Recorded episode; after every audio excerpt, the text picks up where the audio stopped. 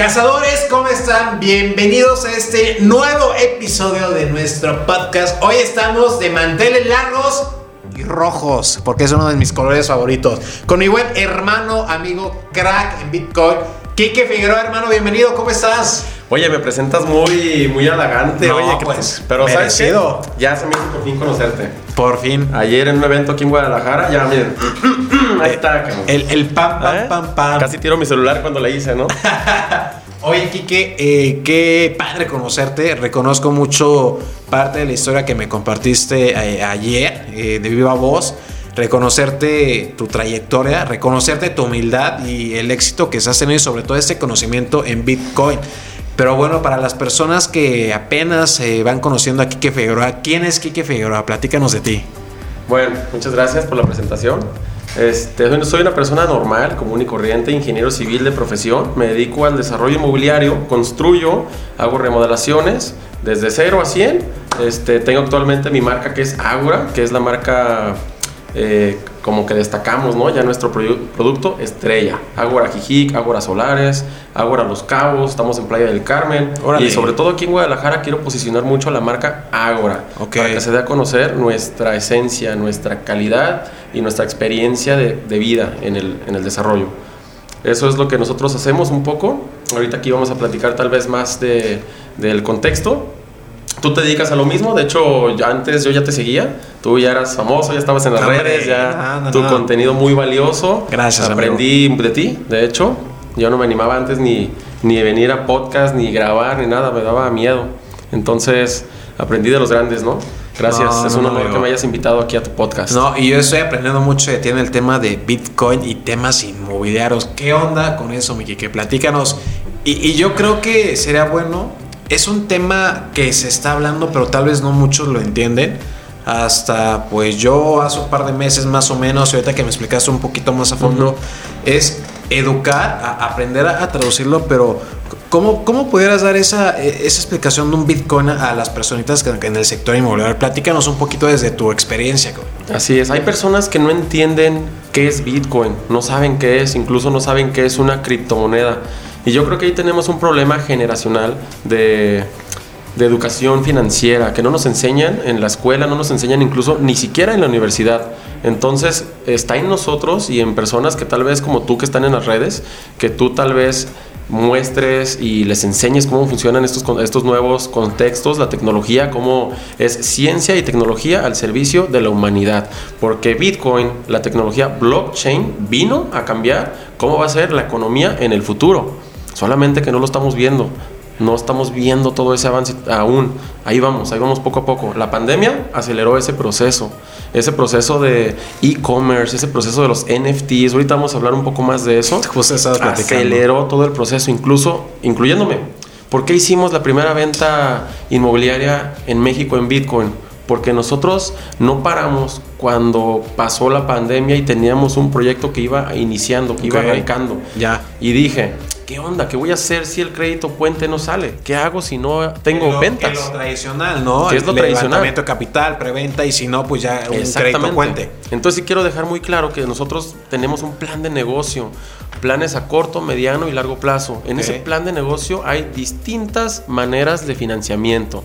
Una de ellas crédito puente y nosotros ahora como método alternativo metimos Bitcoin, es decir, criptomonedas. Podemos aceptar Ethereum, Bitcoin o alguna criptomoneda que tenga ya posicionamiento. Entonces, en pandemia realmente nos fue bien porque logramos hacer esa venta en Bitcoin, logramos ese posicionamiento, incluso hacemos algo de tendencia, nos buscan los medios, eh, logramos, pues ahora sí que literal nos salió gratis la publica- publicidad, ¿no? El marketing de- del proyecto. Es- estábamos listos, teníamos un logo, brochure, estábamos listos. Ok. Y entonces, por eso creo que nos fue bien, porque estábamos listos, estábamos preparados y cuando es así, pues las cosas tienen que suceder y siempre se acomodan. Así tiene que ser. ¿Cómo conociste el, el mundo de Bitcoin? O sea, Ok. En Miami se efectúa una venta. Bueno, ahí va. Primero, cómo conocí Bitcoin y criptomonedas, todo eso. Pues desde hace mucho tiempo me ofrecieron Bitcoin o yo veía que ¿Qué Bitcoin es ese, valía. ese pedo qué, güey? desde mil dólares, luego ya estaba por ahí llegando a, ya hablando en pesos, 30 mil pesos. Yo decía, no, está muy caro. Como que, ¿qué, onda, no? O sea, imagínate ahora, me arrepiento de no haber comprado en ese entonces. Porque tal vez esos 30 mil pesos era todo lo que yo tenía. Tal vez, pues sí tenía mi sueldo y muchas, algún freelance, todo eso, pero eso era todo mi capital. Pero pude haber comprado, y no sabía, alguna parte de Bitcoin. Comprar medio Bitcoin, punto 15 de Bitcoin, ¿no? Una fracción, no lo sabía. Entonces ahí es donde voy otra vez con la educación. No significa que, tengamos que invertir todo en cripto, ojo, es, hay aquí un alto riesgo, hay mucha volatilidad y hay muchas estafas porque hay personas tal vez que están haciendo lo que nosotros hacemos, pero lo que nosotros hacemos es real. Eso es totalmente real. Entonces, perdón que te interrumpa, es lo que me encanta y que me platicabas mucho y que admiro esa parte también de congruencia entre pensamiento, palabra, acción, o sea, llevarlo a lo tangible. Sí. Porque una cosa es hablar pero la mejor experiencia está en la práctica y en la realidad y con tus propios desarrollos. O sea, tienes ahí el, negocio redondo, cabrón. Así es. es. lo que a mí me gusta eso que dices tú, la, eh, la comprobación, ¿no? Ese método científico, el hecho de que otras personas hayan estado involucradas, el hecho de que Jorge Morquecho, un eh, inmobiliario, una gran persona que reconozca este movimiento porque él conoce al comprador, incluso el comprador le comentó a él que iba a comprar un departamento en Bitcoin. Ya luego fue cuando nos compró el departamento. Entonces eso comprueba la historia, lo hace verídico y, bueno, a mí se me pone la piel chinita porque, no sé, eh, siento mucho gusto de haber logrado algo así porque si quiero como reiterar, quiero eh, expresar que no vengo de una familia de dinero, sí vengo de, de darle con todo desde abajo. E incluso otro amigo, César Vega, me dijo, y yo no me había dado cuenta, tú eres del punto 001 que lo logró. Lo que tú hiciste es imposible. Hacer un desarrollo inmobiliario de 60 millones de pesos de nada es imposible. O sea, de verdad es imposible. Y me empezó a decir un montón, una serie de cosas del, del por qué era imposible. Y dije, pues es que sí, pues sí, es como imposible, la verdad y tengo ocho años intentándolo. Entonces, cuando se da, hay un proceso. Es ahí a lo que voy. Hay un plan de negocio, estamos preparados y todo un know-how, un background detrás, ¿no? Y yo creo que deja tú lo preparado sobre preparados. O sea, no, no, es algo que se dio de la noche a la mañana. Está, está bien padre platicarlo y me lo puedes platicar ahorita en un podcast de 30 minutos, pero. Y es lo que yo admiro también, eh, qué trabajo hay detrás, ¿no? O sea, qué tanto nos ha costado.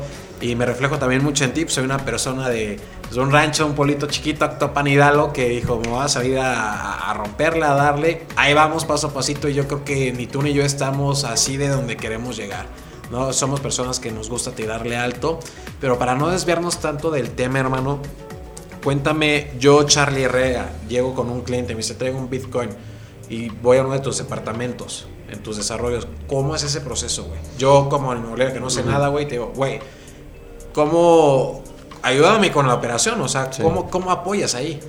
Mira, es un tema complicado porque no entienden los abogados, los fiscalistas, los agentes inmobiliarios, incluso muchas personas no entienden ese, ese proceso porque es algo nuevo, es un mar y un mundo nuevo.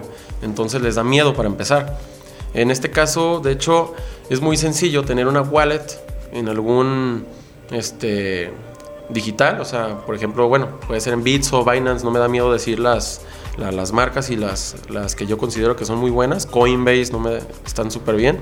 Okay. Este, no recomiendo tener siempre ahí tu, tus cripto. Recomiendo que lo tengan este, respaldado en un lugar sólido para que no se los puedan. Este, por si cualquier cosa se cae el sistema, internet, como pasó con Instagram hace poquito, cualquier cosa, pero actualmente no ha habido un robo como tal de Bitcoin.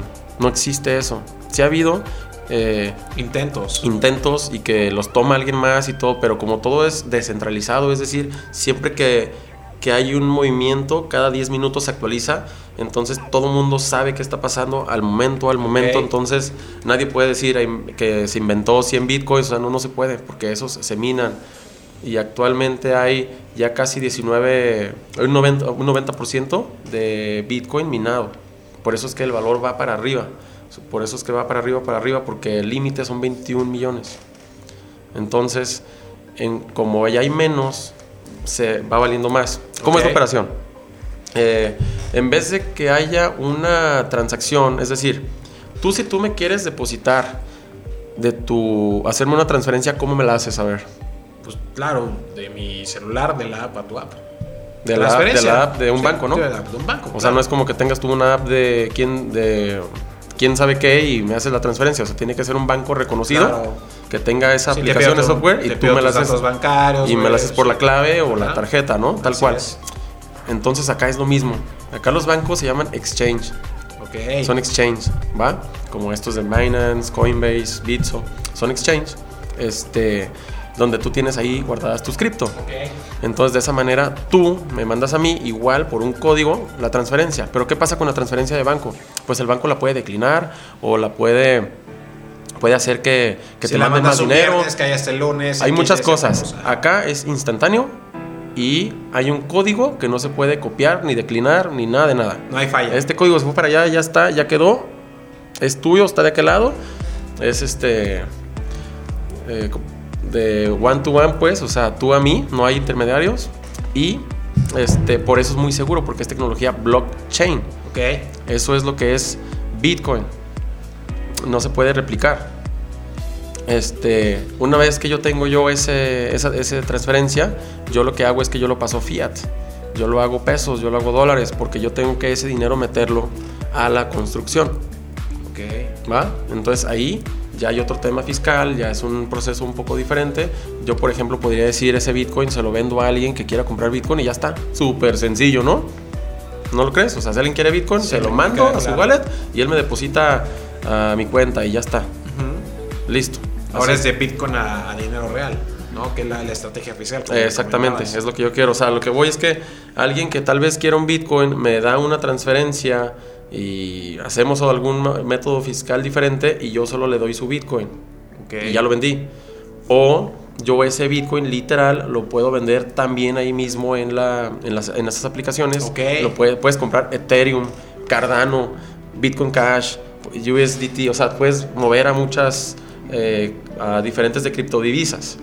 Tú ahí puedes hacer este, como cuando cambias dólares a pesos, Claro. que vas a una casa de cambio otra Sí. vez, tienes que ir a una casa de cambio a cambiar dólares a pesos. Acá son los exchange. Un exchange es eso, es un banco, es una, es como una casa de cambio, pero cripto.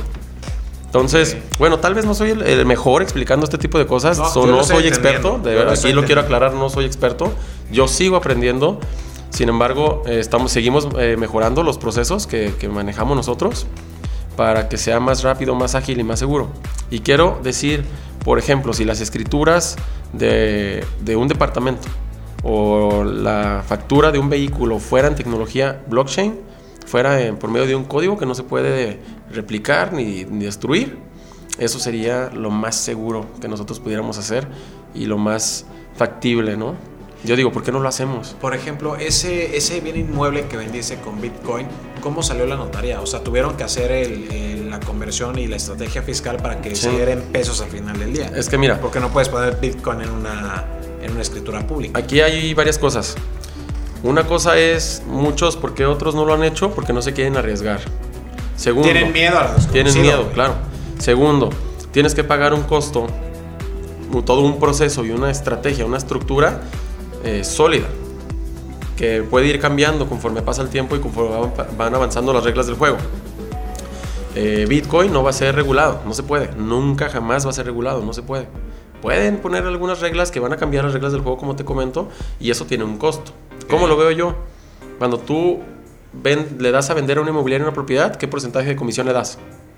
Promedio. promedio un cinco. 5, Ujú. dependiendo si es rural, si es costa o si es ciudad, ¿no? 5, 7, 10. Ok, entonces yo considero un porcentaje para ese tipo de transacciones también. Ok. Es decir, yo, yo como dueño le pierdo eh, el No- cariño no- y el no- amor, No lo cobras por no encima. lo cobro. Ok. Yo sé que en vez de una utilidad de un 25%, un 30%, Baja voy a un tener un, cinco. po- un 5 menos Promedio. promedio. Pero yo sé que esa venta la hice. Entonces, ¿qué, qué cartas estoy moviendo yo jugando? Es, quiero vender más, eh, más rápido, aunque tal vez tenga no una pérdida, yo lo veo como una inversión de un porcentaje, ¿no? Como si estuvieras metiendo el 10% de tus ganancias en marketing, Claro. que es lo que debes de hacer. Así lo veo yo. Sí. Entonces, ¿qué pasa?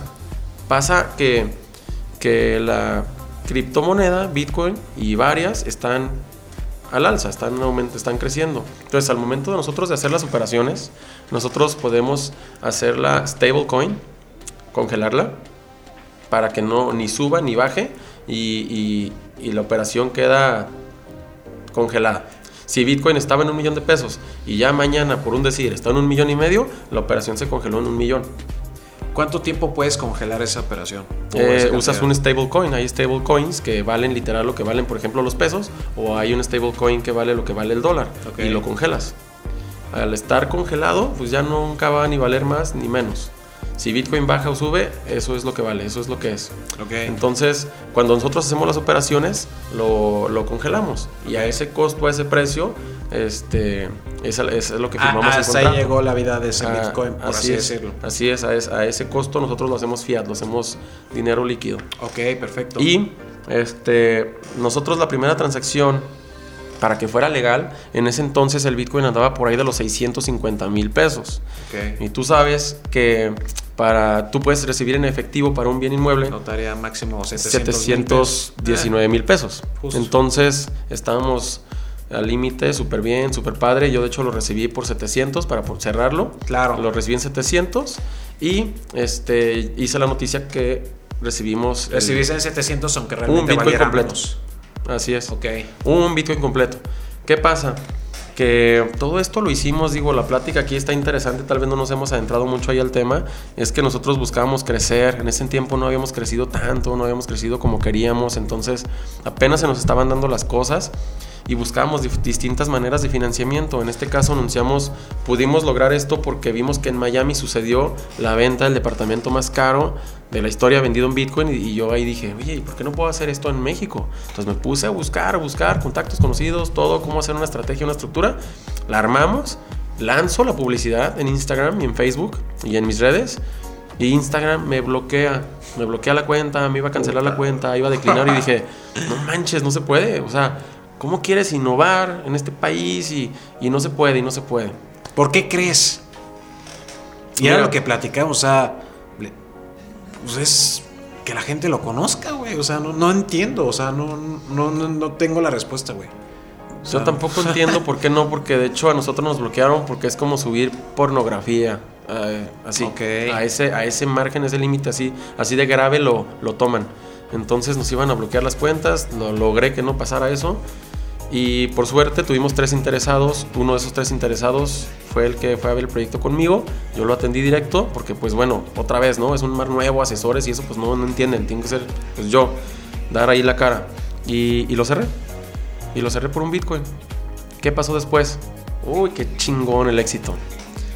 Órale, pues le dije al comprador si él quería eh, y estaba dispuesto a ser famoso porque pues yo le iba a publicar que él fue el primera, Claro. la primera compra histórica en Bitcoin en México. Él es, ya quedó marcada la historia, él lo hizo. Entonces me dijo, sí, no hay problema, órale, medios de comunicación, todo el rollo. Eh, En cuanto salen las notas, las noticias, porque salió en TV Azteca, en todos lados, Ricardo Salinas Pliego nos buscó, Te vi, nos te dieron vi ahí, tirando rostro. Ahí estamos, ahí estamos. Tú, Entonces, y tú eres el famoso, mi hermano. Tú eres el famoso. Acá un simple mortal nada más. no, no, nada de eso. Estamos aprendiendo de los mejores. es mutuo, amigo. Este, entonces, ¿ahora qué crees que pasa? Me bloquean mi cuenta de mi wallet de, Después de eso, de mi exchange. Que bueno, ya si esto se dice como es, pues bueno, en Bitso me bloquearon mi cuenta. Ok. Este, y no, pues ya, otra vez dije, pues cómo, o sea, Instagram bloqueado, Bitso bloqueado. Obviamente esto no lo dije a las redes, ¿verdad? Obviamente, mm, pues no dije que me bloquearon mi Bitcoin porque tenía otros posibles compradores y no iba a decir que mi operación estaba Claro. en peligro. ¿No? Si cuando de por sí vi- hacer operaciones en, en cripto son peligrosas, son no comprendidas, más bien no peligrosas, más bien no comprendidas. Este, pues bueno, pasa como mes y medio. ¿Y qué pasó? El Bitcoin que tenía yo congelado aumentó de valor. Ok. Entonces, era lo que te contaba. Todo ese costo que a mí me cuesta convertirlo a pesos, a, a dólares, se absorbió porque el Bitcoin de 700 ya se fue a 900. Ahí quedó. Ya traía Tablas. 300 arriba. Y Así que tablas con el arriba. costo, pues todavía tenía mucho más lana porque es mínimo. Es mínimo, el no, no es tanto. Ok. De hecho, eso es lo interesante de hacer operaciones en Bitcoin, porque puedes hacer operaciones de miles de millones y te cobran mil pesos de comisión, o sea, por ejemplo, para que se entienda. Cuando un banco te cobraría, por ejemplo, hasta millones también. O sea, de, acuerdo a los movimientos, a las transacciones, es como te cobran. Ya en operaciones muy grandes de empresas transnacionales. Por eso es que cripto, por eso es que Bitcoin creció mucho. Porque es muy fácil hacer eh, operaciones muy grandes, muy rápido, muy seguras y con un bajo costo de comisión. De hecho, me acordé ahorita de algo. Hay una empresa de remesas eh, que quebró porque los extranjeros, los mexicanos o, argentinos o los que están aquí en Sudamérica que trabajan en Estados Unidos se dieron cuenta que convirtiendo sus dólares a alguna criptomoneda y ellos acá con su wallet nomás lo mandan con un costo mínimo, mínimo, mínimo de, de, comisión, casi obtenían este, pues todo su dinero, tal cual, sin, sin un costo de comisión como antes les cobraba MoneyGram. Entonces, eso es lo que hizo que Bitso creciera tanto. El hecho de que crezca tanto es porque los bancos normales, Bancomer, todos los bancos no pueden ellos hacer transacciones en Bitcoin. De hecho, Bancomer ya lo hizo en, me parece, Australia, en algún país. De hecho, yo lo publiqué. Nomás no me acuerdo en dónde, pero ya, ya este, es moneda de curso legal en su aplicación. Nomás no recuerdo en qué país. No es en El Salvador. Es en algún otro país. Ok. Entonces, mm, pues bueno, me bloquearon mi cuenta al final logro sacar la lana y ya todo feliz porque pues ya tuve más dinero, bla, bla, empecé a, disfrutar ahora sí el proceso y ahora sí con las otras personas que también invirtieron con nosotros en Bitcoin, ya el proceso fue más ameno, ya más con la experiencia que agarramos, lo perfeccionamos y lo hemos hecho más sólido. Pero aún así, aún así estamos sobre las noticias, sobre los cambios, China, El Salvador, o sea, qué está pasando en todos los países, ¿no? Ok. Dice el director del banco JP Morgan que el Bitcoin es el oro de los tontos. Pero todo este tipo de cosas lo hacen para que a algunas personas les dé miedo, vendan sus bitcoins e incluso que baje. ¿Y qué crees? Ellos tienen tres de los más grandes fondos de inversión en bitcoin. Entonces, ¿será el oro de los tontos? Pues no creo, ¿verdad? O sea, siendo ellos. Sí. ¿Sí me explico? Entonces, pues bueno, son una serie de cosas que que es como un juego de, la vida, pero pues hay que estar ahí, hay que estar ahí al, margen aprendiendo, siempre viendo las noticias, estos mercados van cambiando. Eh, si me lo preguntas a mí, yo pienso que Bitcoin va a subir, va a subir, sí va a tener un bajón, claro, siempre hay un bajón, pero después de ese bajón va para arriba otra vez, okay. siempre hay. Aquí hay temas como halving, como, como hay muchos, muchos temas eh, que yo, yo no soy experto, estoy aprendiendo, estoy aprendiendo esas, esas eh, palabras, esos contextos para poderlo explicar mejor, porque si se fijan, pues bueno, yo lo explico como, como me acuerdo y así pues... A, traducir, ¿no? Lo traduzco ahí como... no, muy, muy bien explicado, cabrón. Entonces... Muy bien explicado, este... ¿Con qué cerrarías, hermano, esta plática de, Bitcoin y, temas inmobiliarios? Mira, nosotros nos metimos ahí porque, porque vemos que ahí hay mucho flujo de dinero y tal vez hay personas que ya ganaron mucho dinero y que tal vez eso ya lo quieren meter en, algo sólido, como es un proyecto, porque de hecho estamos próximos a lanzar los tokens digitales, los NFT, este, de un penthouse de 9 millones de pesos y vamos a colocar esos tokens. Va a ser así, en vez de, en lugar de hacer un fideicomiso, en lugar de, que te hagas fideicomitente adherente y todo un proceso largo y, y, caro y costoso, vamos a hacer NFTs, tokens digitales. Actualmente se venden en millones de pesos pinturas digitales ¿Ya lo viste? Sí, Entonces, sí, yo digo, bueno, ¿por qué no, pueden, no eso compran un departamento? O sea, puede ser una inversión en donde el departamento genera plusvalía, genera rendimientos, genera rentas, está bien ubicado, ya hablando en tema de construcción. Este, entonces, yo cierro con que sí debemos de, adaptar, adaptarnos al futuro, de adoptar ese, ese, ese método de pago de, de, Bitcoin en nuestras vidas, de, de criptomonedas Qué bueno que tú ya lo quieres llevar a Querétaro. Yo con mucho gusto te, explico todo lo que necesites, te armo tu estructura, tu estrategia, porque quiero que todos lo repliquen. Tal vez aquí no, no tuve el, espacio, el tiempo y de decir todo como, como es el proceso tal cual o algo por el estilo, pero yo con mucho gusto te lo voy a compartir para que tú también lo hagas, lo logres y, y nos, nos sigan el ejemplo de cómo cómo ahora eh, la pandemia nos hizo pues no usar billetes y todo eso, traes cubrebocas, entonces el tener todo en tu teléfono, el hacer esas operaciones nada más con el teléfono, con el código, sin tocar nada, yo creo que eso es... me encanta. Es parte de la evolución, del futuro, de adaptarnos al cambio. Cabe mencionar que, que nuestros proyectos pues ya son espacios abiertos, eh, iluminación y ventilación natural, pues por los temas, ¿no? De, de, de, los espacios cerrados ahora, de los virus y todo eso. Entonces, hay que innovar, hay que innovar, innovar, innovar. Responsabilidad social y el tema de aprovechar las herramientas del presente y del futuro que vaya que se nos adelantó en esa pandemia. Hermanito, gracias por toda la miel derramada en estos manteles rojos. Me encantó.